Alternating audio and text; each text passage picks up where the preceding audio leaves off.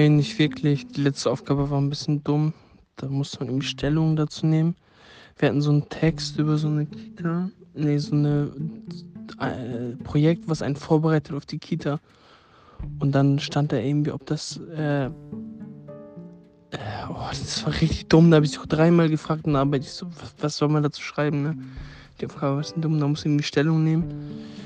Also die sind so zwei Thesen aufgestellt und ob wie wir dazu stehen. Die erste Aufgabe war äh, über diese Gesetz äh, Sozialversicherung und zweite Aufgabe Subsidiaritätsprinzip musste man erklären, auch an dem Beispiel von dem Text, den man bekommen hat über diese Einrichtung und was war dann noch, Bro? Lass mich überlegen.